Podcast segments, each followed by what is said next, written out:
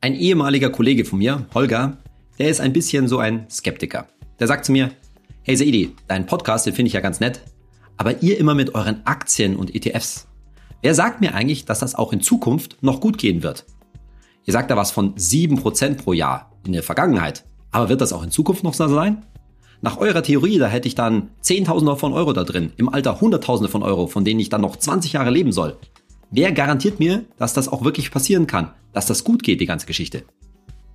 Holger, in dieser neuen Podcast-Folge erhältst du deine Antwort. Warum Aktien langfristig steigen. Ich bin Saidi von Finanztipp. Willkommen zu meinem Podcast Geld ganz einfach. Wir bei Finanztipp finden, Finanzen kannst du selbst. Und wir zeigen dir, wie. Eine gewisse Skepsis ist grundsätzlich meistens angebracht, insbesondere wenn es um Finanzen und Geldgeschichten geht. Und deswegen hat Holger natürlich grundsätzlich recht. Es ist ja oft so, dass mit Zahlen aus der Vergangenheit geworben wird. Ja, da wird dann irgendwie betont, dass irgendein Fonds oder irgendeine Geldanlage eine ganz tolle Rendite ergeben hat. Zum Beispiel sich über die letzten Jahre verdoppelt hat oder irgend so etwas. Und das Gleiche gilt natürlich, wenn du jetzt sagst, hm, Saidi, du sagst, der MSCI World, der Weltaktien-ETF, hat über 15 Jahre so eine Rendite von oberhalb von 7% pro Jahr hingelegt. Hm, das sind Vergangenheitsrenditen. Da sollte man skeptisch drauf schauen. In der Tat, wer sagt, dass das über die nächsten 15 Jahre oder irgendwelche beliebigen 15 Jahre wieder so sein sollte? Deshalb gucken wir uns das heute mal ganz nüchtern an, und zwar unabhängig von diesen konkreten Zahlen. Denn ganz klar ist meine Aussage, es garantiert dir niemand, dass wenn du in ETFs investierst, über die nächsten 15 Jahre oder auch über die nächsten 30 Jahre im Schnitt 7% pro Jahr kassierst. Denn auch in der Vergangenheit waren da riesige Unterschiede. Deshalb schon ganz am Anfang mal die nüchternen Zahlen. In der schlechtesten 15-Jahresperiode seit 1975, und zwar genauer gesagt von 2000 bis 2015, da waren zwar keine Verluste drin im MSCI World, denn das ist ja das, was wir immer sagen. In der Vergangenheit 15 Jahre keine Verluste, wenn du in den weltbreit gestreut in Aktien investiert hast. Aber von 2000 bis 2015 da hat natürlich der MSCI World zwei große Finanzkrisen mitgemacht. Nämlich 2000 bis 2003, das Platzen der Dotcom-Blase und 2007, 2008 die große Finanzkrise. Und über diese 15 Jahre war der MSCI World dann 2015 sozusagen wieder im Plus, aber in Anführungszeichen nur mit 1,3 Prozent pro Jahr. Und das ist schon eine ganz andere Hausnummer als 7 Prozent pro Jahr. Ja, auch gleich dazu gesagt, dafür gab es natürlich auch ganz andere Perioden und unsere letzten 10 Jahre zum Beispiel waren sehr, sehr gut. Da waren deutlich mehr als 7% pro Jahr drin. Nämlich 10, 11, 12% pro Jahr. Das ist schon eine ganz andere Hausnummer wieder. Und da sieht dann auch eine Verdopplung des Kapitals passiert in einem sehr viel kürzeren Zeitraum. Wenn ich also sage, dass diese durchschnittlich 7% pro Jahr in der Vergangenheit für die Zukunft natürlich nicht garantiert sind und auch nicht 1,3% oder 10% oder irgendein anderer Wert, dann stellt sich natürlich schon die Frage, wieso solltest du dein Geld dann überhaupt in Aktien und ETFs stecken und nicht einfach nur irgendwo sicher parken bei zwar mickrigen Zinsen, aber dir dafür den ganzen Stress mit Auf und Ab an der Börse und dem ganzen Aktienzeug gar nicht erst antun. Woher kommt eigentlich die berechtigte Annahme, und die ist natürlich berechtigt, dass Aktien eben langfristig steigen? Und dazu werden wir uns dieser Podcast-Folge mal ein bisschen schauen, was ist eigentlich eine Aktie? Wie funktioniert sie? Oder noch genauer gesagt, wie funktioniert eigentlich eine Aktiengesellschaft und damit überhaupt ein Unternehmen. Vielleicht hast du Freunde, die Aktien besitzen. Dann könntest du spaßeshalber mal Folgendes machen. Geh zu deinen Freunden hin und frag die, sag mal, ist dir eigentlich bewusst, dass du Unternehmer bist? Dann wirst du wahrscheinlich irgendwie einen ratlosen Blick ernten. Denn wenn man sagt, jemand ist Unternehmer, dann denkt man, der hat sich wahrscheinlich irgendwie selbstständig gemacht. Der will vielleicht jetzt einen Online-Shop eröffnen oder ein Café eröffnen oder hat sich als Fitnesstrainer selbstständig gemacht. Aber dass man durch Besitz von Aktien Unternehmer sei? Oh ja, und ob das so ist. Denn eine Aktie ist ja nichts anderes als ein kleines Stück Eigentum an einem Unternehmen. Zugegeben, in der Regel ein sehr kleines Stück. Und deshalb ist jeder, der Aktieninhaber ist, auch Miteigentümer an einem solchen Unternehmen und in dem Sinne dann auch gewissermaßen Unternehmer. Und trägt damit übrigens auch das Risiko eines Unternehmers. Und als Aktienbesitzer drückt sich dieses Risiko worin aus? Naja, im Auf und Ab der Kurse, im Auf und Ab des Kurses der jeweiligen Aktie und im schlimmsten Fall, wenn wir über eine einzelne Aktie reden, auch in dem Risiko, dass diese Aktie komplett wertlos wird. Natürlich dann, wenn das Unternehmen pleite bankrott geht, Insolvenz anmelden muss. Jetzt gibt es einen alten Spruch, den ich auch in diesem Podcast schon gebracht habe. Keine Rendite ohne Risiken. Und den kann man natürlich umdrehen, diesen Spruch, nämlich wo Risiken sind, da sind auch Chancen. Soll heißen, Unternehmer sein, das sollte sich in aller Regel auch lohnen. Für das Risiko, das ein Unternehmer eingeht, sollte er irgendwie einen Gewinn zurückbekommen. Und so sollte es dir als Aktienbesitzer und deinen Kumpels als Aktienbesitzer auch gehen. Für das Risiko, das ihr eingeht mit eurem Geld, sollt ihr in irgendeiner Form belohnt werden. In Form einer relativ gesehen hohen Rendite. Im Fachjargon Risikoprämie genannt. So. Aber wo soll diese Risikoprämie, also diese relativ hohe Rendite auf Aktien überhaupt herkommen? Wie soll das funktionieren? In unserer letzten Podcast-Folge haben wir schon darüber gesprochen, dass die Aktien, die in einem ETF zum Beispiel auf den MSCI World enthalten sind, keine abstrakten Dinge sind, sondern in der Regel Dinge unseres täglichen Lebens herstellen. Zum Beispiel benutzen wir Handys von Apple oder Samsung. Oder wir tragen Schuhe von Adidas oder Nike. Wir essen Schokolade von Nestle und oft, wenn wir einen Laptop anschalten, dann ist das Betriebssystem doch noch ziemlich oft von Microsoft. So, das heißt, diese Aktiengesellschaften stellen Produkte und Dienstleistungen natürlich auch her, die etwas kosten. Und letztendlich verkaufen sie diese Produkte und Dienstleistungen zu einem Preis, der über oberhalb der Herstellungskosten liegt. Das heißt, sie verdienen etwas mit diesen Produkten. Und warum muss das so sein? Naja, weil im Grundsatz es sich sonst für die Unternehmer, die Eigentümer dieser Unternehmen, nicht lohnen würde, diese Dinge überhaupt herzustellen. Denn das ist ja der Sinn der ganzen Sache. Die machen das ja nicht aus Lust und Laune und als Wohlgefallen an der Menschheit, sondern in aller Regel, weil sie damit Geld verdienen wollen. Das heißt, das, was wir für diese Produkte ausgeben, das ist teurer als das, was es diese Unternehmen kostet. Mal mehr, mal weniger. Und bei der ganzen Geschichte nicht vergessen, ich rede hier immer, weil wir über ETFs reden und mehrere hundert bis beziehungsweise mehrere tausend Aktien vielleicht sogar, ich rede hier immer von der breiten Masse. Natürlich kann das bei einzelnen Unternehmen auch mal nicht funktionieren. Natürlich gibt es Unternehmen, die rote Zahlen schreiben, die mehr ausgeben eigentlich, als sie einnehmen und so weiter. Aber das ist ja Gott sei Dank nicht bei der breiten Masse der Unternehmen der Fall. Die verdienen sehr wohl Geld. Die machen Gewinn. Nochmal deutlich.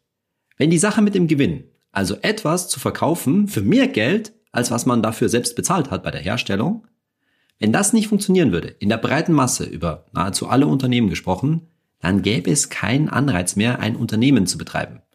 Nun stellen wir aber fest, naja, es gibt so etwas wie die Weltwirtschaft, die Grundlage unseres täglichen Lebens, unserer Marktwirtschaft, das marktwirtschaftliche Prinzip. Das funktioniert schon eine ganz schöne Weile ganz gut, trotz aller Krisen, die dazwischen drin mal sind, gar keine Frage. Also stellen wir fest, hm, die Sache mit dem Gewinn machen, irgendwie setzt sie sich auch langfristig durch. Jetzt könntest du vielleicht sagen, okay, Saidi, das mit dem Gewinn, das glaube ich dir schon. Aber das heißt ja noch lange nicht, dass dieser Gewinn und damit die Rendite auf Aktien, in die ich ja mittels eines ETFs investiere, die ich hoffe zu bekommen, dass die langfristig höher ist, als wenn ich mein Geld einfach zur Bank trage, als wenn ich irgendwo relativ risikolos Zinsen einsacke oder sonst irgendwas anderes mit meinem Geld mache. Also, nochmal, wieso sollte die Rendite von Aktien höher sein als Zinsen, sagen wir mal? Dazu musst du dir folgendes relativ grundlegendes Prinzip klar machen. Unternehmer, die betreiben ihr Unternehmen in aller Regel nicht nur mit eigenem Geld, sondern auch mit geliehenem Geld, nämlich mit Fremdkapital. Das heißt, sie leihen sich Geld in aller Regel von Banken und investieren das in ihr Unternehmen. Und dabei nehmen sie natürlich ganz bewusst in Kauf, dass sie an die Bank dafür Zinsen zahlen müssen. Klar, so wie wenn du dir ein Haus baust oder eine Wohnung kaufst, dann nimmst du ein Darlehen dafür auf und zahlst Zinsen an die Bank und so muss natürlich auch ein Unternehmer, wenn er sich Geld von der Bank leiht, dafür Zinsen zahlen. Und oft ganz schön ordentliche. Also nochmal, die Unternehmer nehmen es in Kauf, sich Geld zu leihen und dafür Zinsen zu bezahlen. Und was steckt da dahinter? Naja, weil sie davon ausgehen, dass sie mit ihrem Unternehmen mehr Gewinn machen können, als sie an Zinsen zahlen. Mit anderen Worten, dass sich das Zinsenzahlen lohnt. Damit du mal eine Vorstellung von den Größenverhältnissen hast, für so eine typische Aktiengesellschaft, in die du und ich über einen ETF investieren, da wäre es relativ normal, dass sie 40% Eigenkapital hat. Eigenkapital meint insbesondere der Wert der Aktien, in die du und ich eben investieren. Aber 60% sind Fremdkapital, also im Wesentlichen von der Bank geliehenes Geld. Und dieses Verhältnis 40% Eigenkapital, 60% Fremdkapital, das mag vielleicht so ein Durchschnittswert sein, aber der variiert natürlich je nach Unternehmen und vor allen Dingen auch je nach Branche. Ich habe dir mal ein paar Werte rausgesucht, so für die Jahre 2018, 2019. Der japanische Autobauer Toyota zum Beispiel, der hatte da 37% Eigenkapital. Eigenkapitalanteil. Bedeutet aber Umkehrschluss, hat 63% sich das, äh, von seinem Geld sich geliehen. Bei Apple war es in der gleichen Zeit deutlich weniger Eigenkapital, nämlich nur 27% Eigenkapital. Umkehrschluss 73% geliehen. Procter Gamble, vielleicht schon mal gehört, bekannte amerikanische, ja nicht Marke, sondern Hersteller von was? Pampers und Gillette. Procter Gamble, also Pampers und Gillette, da darfst du dran denken. Der hatte aber 40% Eigenkapital, also genau mein Beispiel von vorhin. Noch extremer, Samsung, kennen wir alle, aus Korea, 71% Eigenkapital, also nur 29% sich geliehen. Und das genaue Gegenbeispiel dazu, die Allianz, großer Versicherungskonzern, 6,6% nur Eigenkapital. Also das allermeiste Geld sich geliehen. Das ist aber durchaus kein ungewöhnlicher Wert für Banken und Versicherungen. Das sind jetzt alles ein bisschen abstrakte und trockene Zahlen, das weiß ich schon. Und wahrscheinlich hört sich diese ganze Podcast-Folge so ein bisschen wie eine schlechte Vorlesung von einem Volkswirtschaftsprofessor oder so an. Vielleicht höre ich mich ja so an. Aber bleib doch dabei, denn ich verspreche dir, am Ende der Podcast-Folge wirst du vielleicht so das ein oder andere Aha-Erlebnis haben, warum du dich, wenn du in Aktien investierst, ETFs besitzt, durchaus ganz schön gut fühlen darfst. So, was hat jetzt eigentlich dieses Verhältnis von eigenem Geld zu fremdem Geld, Eigenkapital zu Fremdkapital mit der Rendite von Aktien zu tun und warum wir da investieren sollen und so weiter? Mach dir nochmal klar, die Unternehmer nehmen dieses Fremdkapital auf, weil sie erwarten, dass sie mit dem Einsatz dieses Geldes höhere Gewinne machen und damit sich die Zinsen an die Bank, sagen wir mal, relativ locker leisten können. Jetzt rechnen wir das mal, spielen wir das mal durch. Sagen wir eine Firma, die wirtschaftet mit Geld und für je 100 Euro, mit denen sie wirtschaftet, macht sie 5 Euro Gewinn, also 5% Gewinn. So, von diesen 100 Euro, die eingesetzt werden, sagen wir jetzt mal, sind 30% Eigenkapital und 70% Fremdkapital. Also 70 Euro auf diese 100 Euro gerechnet hat sich das Unternehmen von der Bank geliehen. Wenn man jetzt aber nur diese 30 Euro Eigenkapital nimmt und darauf die 5 Euro Gewinn nimmt, na, nochmal, auf die 100 Euro machen wir 5 Euro Gewinn. Und jetzt beziehen wir die aber nur auf die 30 Euro, die das Unternehmen selbst eingesetzt hat. Dann sind es auf einmal nicht mehr 5% Gewinn, sondern 17%. 5 Euro durch 30 Euro. 17% äh, Gewinn oder 17% Eigenkapitalrendite, könnte man sagen. Das ist jetzt ein völlig willkürliches und natürlich stark vereinfachtes Beispiel. Aber damit du mal nur ein Gefühl dafür gewinnst, in welchen Größenordnungen da viele Unternehmer überhaupt denken. Dass man durch den Einsatz von geliehenem Geld, von fremdem Kapital, höhere Gewinne erzielt und damit die Gewinne auf sein Eigenkapital, auf sein eigenes Geld eben entsprechend erhöht, hebelt, wie man sagt, nennt man einen Fremdkapitalhebel.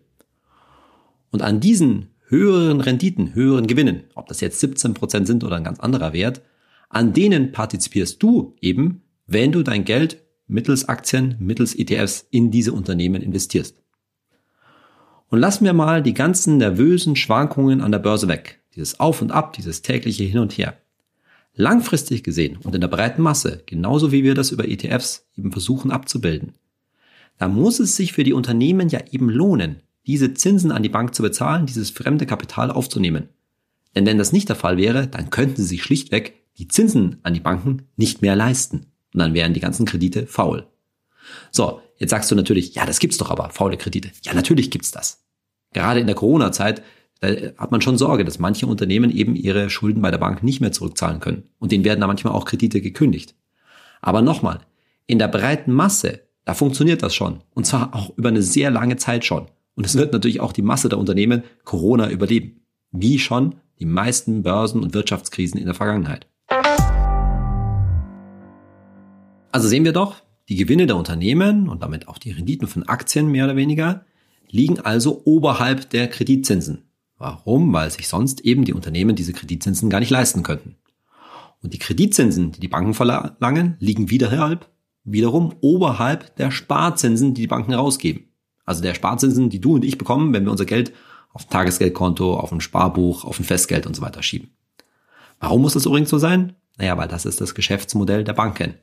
Die sammeln Einlagen ein von uns Sparern, geben dafür etwas wenig Zinsen oder im Moment sehr, sehr wenig daraus und verleihen gleichzeitig dieses Geld für mehr Zinsen natürlich, zum Beispiel an Unternehmen. Nochmal, das ist das grundsätzliche Geschäftsmodell einer Bank, eines Kreditinstituts. So, also nochmal Aktienrenditen oberhalb von Kreditzinsen, die wiederum oberhalb von Sparzinsen liegen.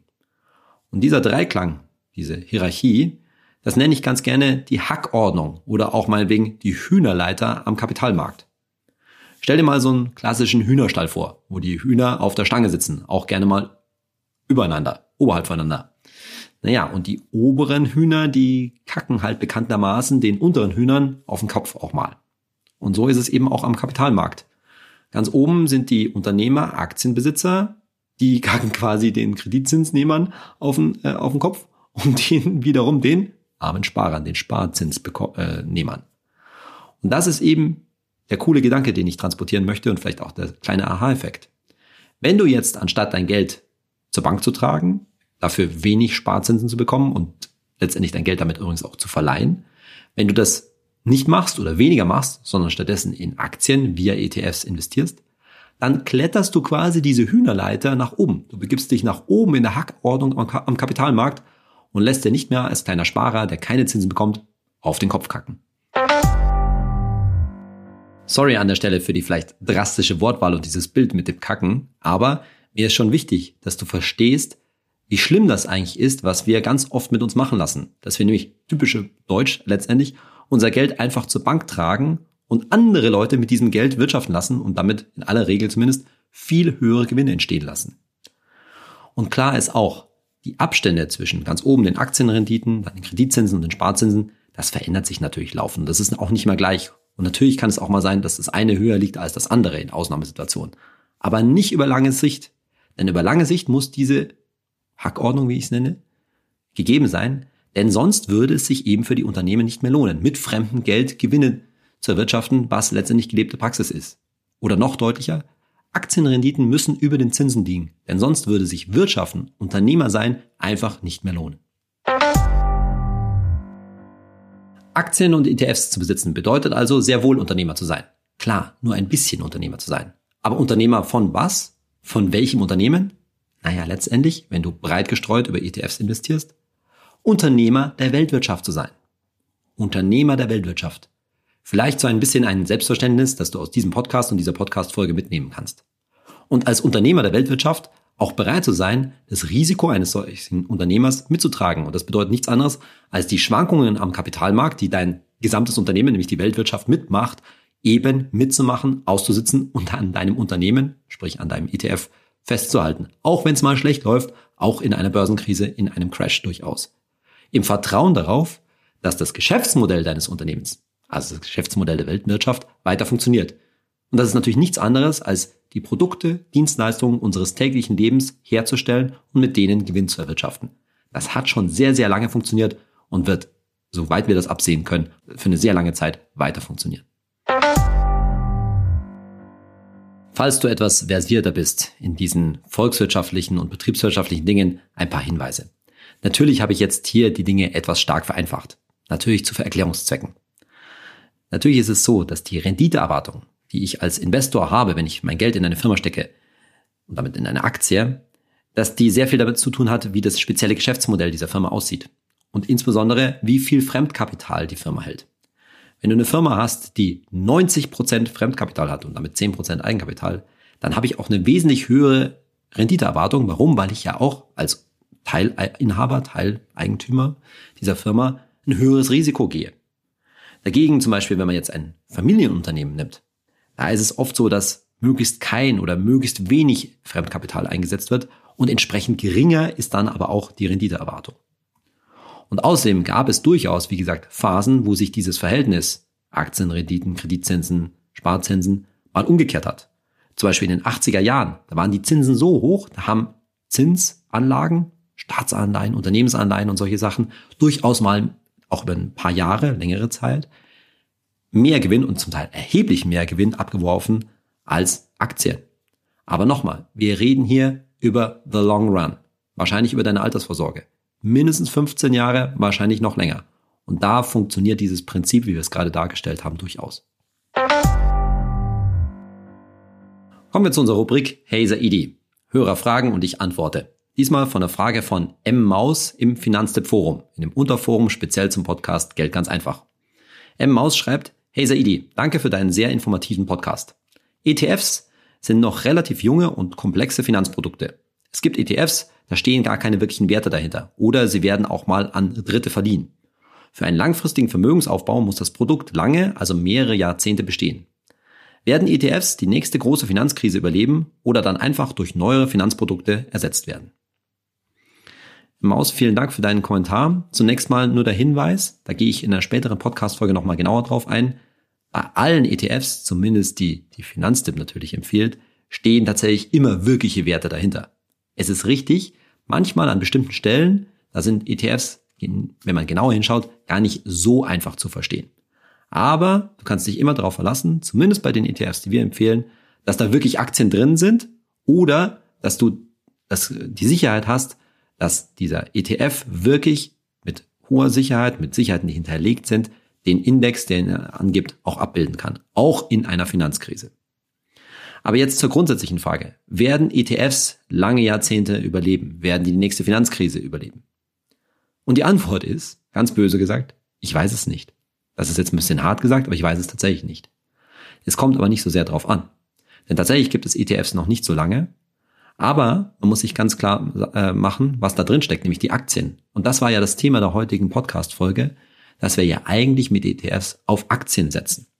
Und natürlich kann es sein, dass in ein paar Jahrzehnten, sage ich jetzt mal realistischerweise, vielleicht es ein anderes Aktienprodukt gibt, das irgendwie noch einfacher ist, noch besser ist, steuerlich begünstigt ist oder was auch immer, das uns dazu bringt zu sagen, nee, jetzt sind es nicht mehr ETFs, sondern Produkt A, B, C, das wir heute natürlich noch gar nicht kennen, so wie vor 30 Jahren noch niemand Indexfonds oder ETFs kannte.